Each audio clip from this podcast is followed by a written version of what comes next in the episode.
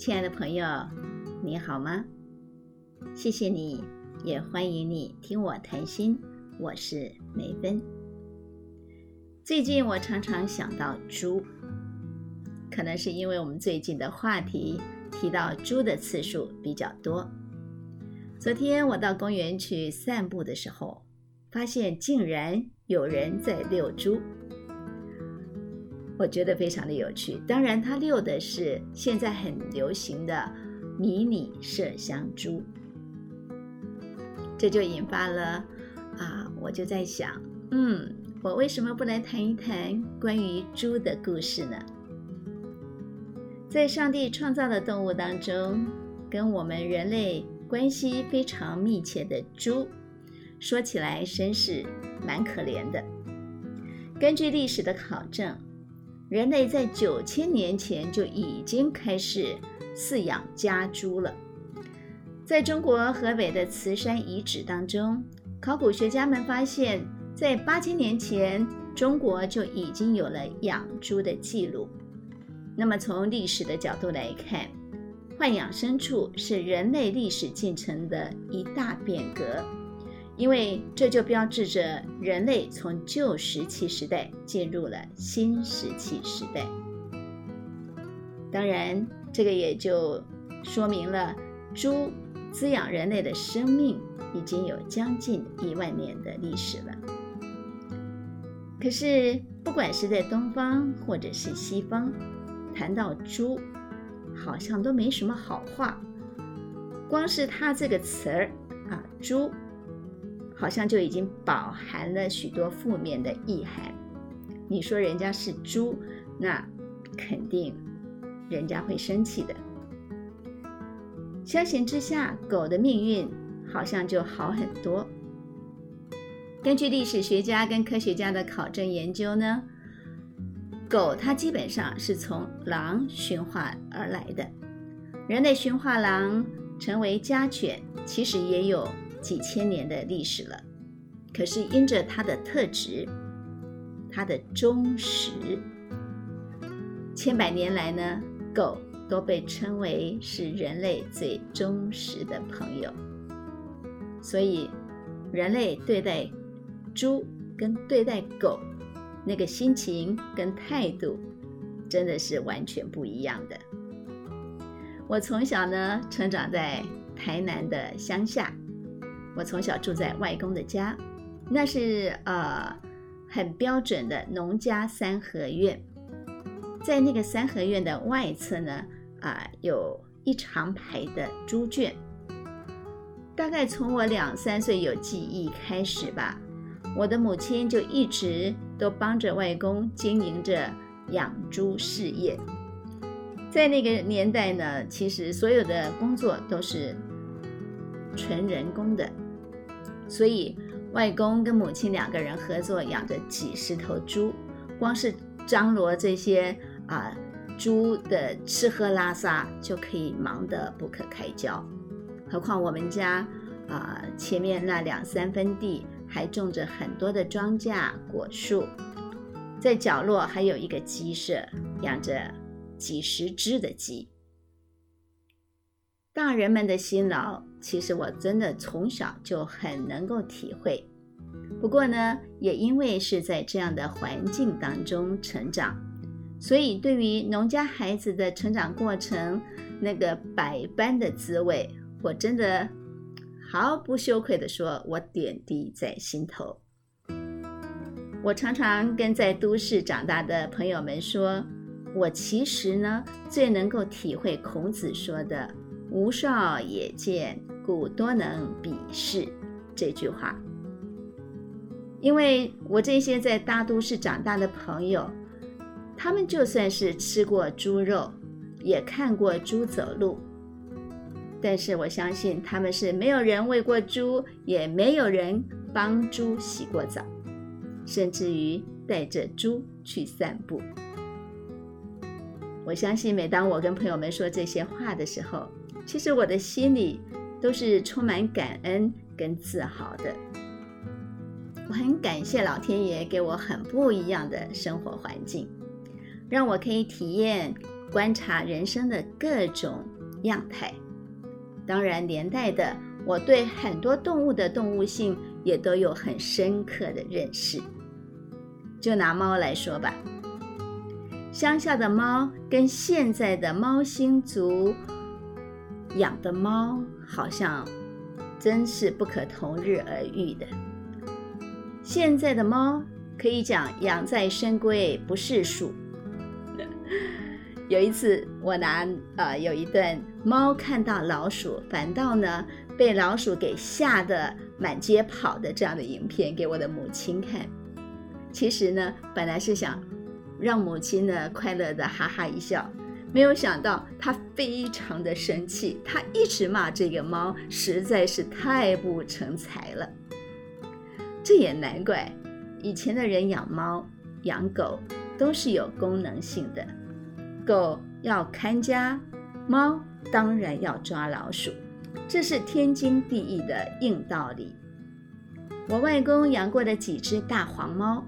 都是以捉老鼠为他们猫生最光荣的职志。我印象当中非常深刻的是，曾经有一个晚上，刚生完小猫的猫妈妈，她总共叼咬来了十六只被戏弄到奄奄一息的老鼠给外公。一只老鼠可以换一块鱼。外公呢，开心的啊。把我们所有的小孩子都聚拢在庭院里头，等着一起数算黄猫的战绩。这个是好久好久以前的往事了。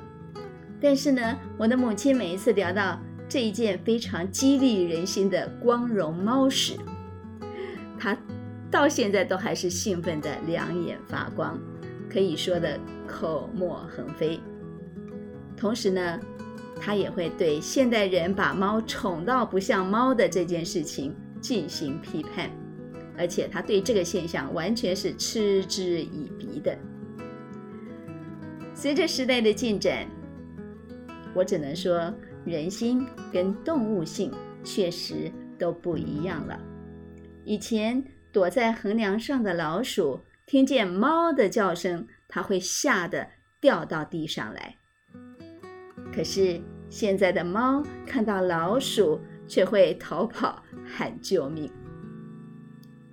养猫养狗是农家的家常，几乎每一个乡下孩子的成长过程都会有猫或者是狗来作伴。可是，在我的儿时记忆当中，我最难忘的一个景象，那就是我和我的妹妹。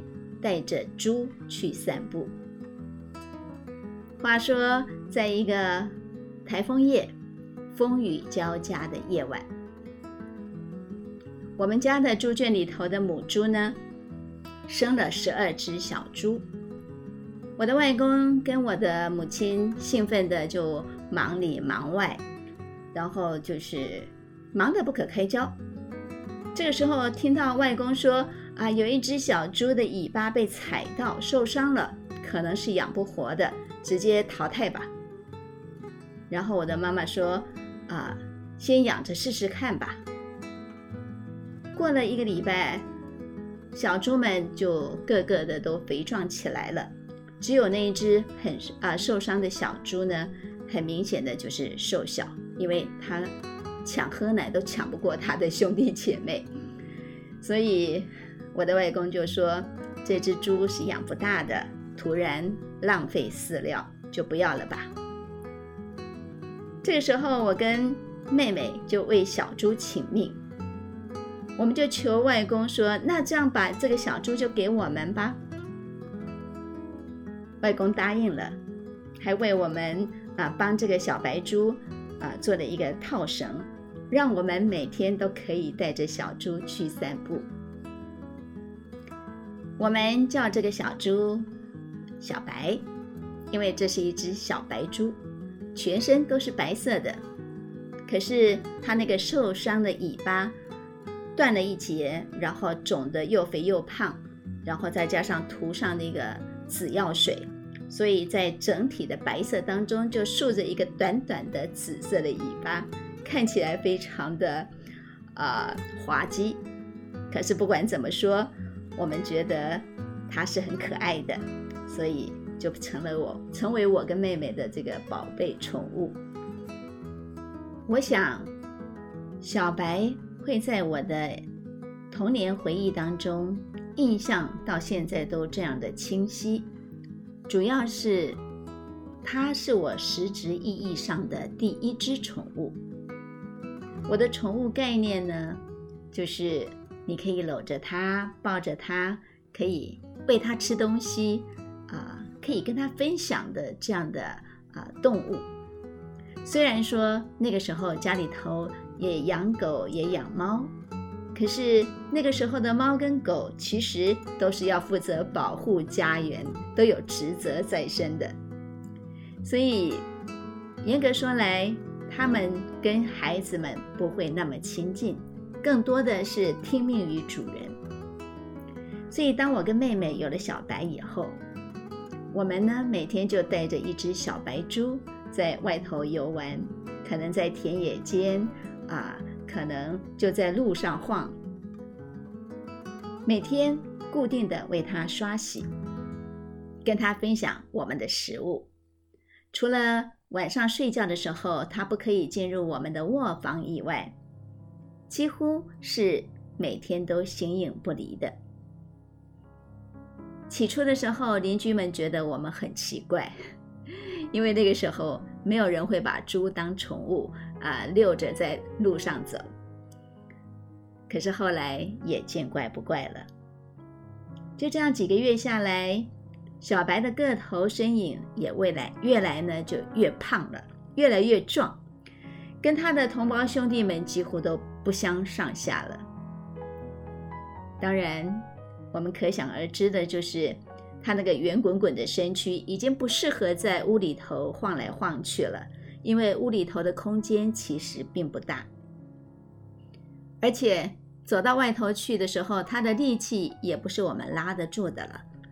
所以，外公跟母亲就决定，该是时候让他回到猪圈里头去生活了。一开始的时候呢，我们还是会天天的到猪圈去。探望小白，他真的也认得我们的，只不过我们很讶异的发现，当小白回到猪圈里头去的时候，他最爱做的事情，就是在屎尿当中打滚，怎么劝都劝不停。我们看他如此的自甘堕落，而且这么爱脏臭，所以。最后，我们也就随便他去了，不理他了。这个是我人生当中一段很美好的记忆，可是严格的说来，多少还是带着遗憾的宠物记事。后来在很多年以前呢，我在圣经当中，我竟然读到了一段耶稣对猪的评论。他说：“你把猪给洗干净了。”他看见烂烂泥巴，他还是会跑过去打滚的。那个时候，我突然觉得很释怀。真的，猪就是猪啊，就像牛迁到北京，它还是牛啊，这是一样的道理。每一种动物都有它天然的性情。可是，我想不懂的是，为什么猫？不再抓老鼠了呢？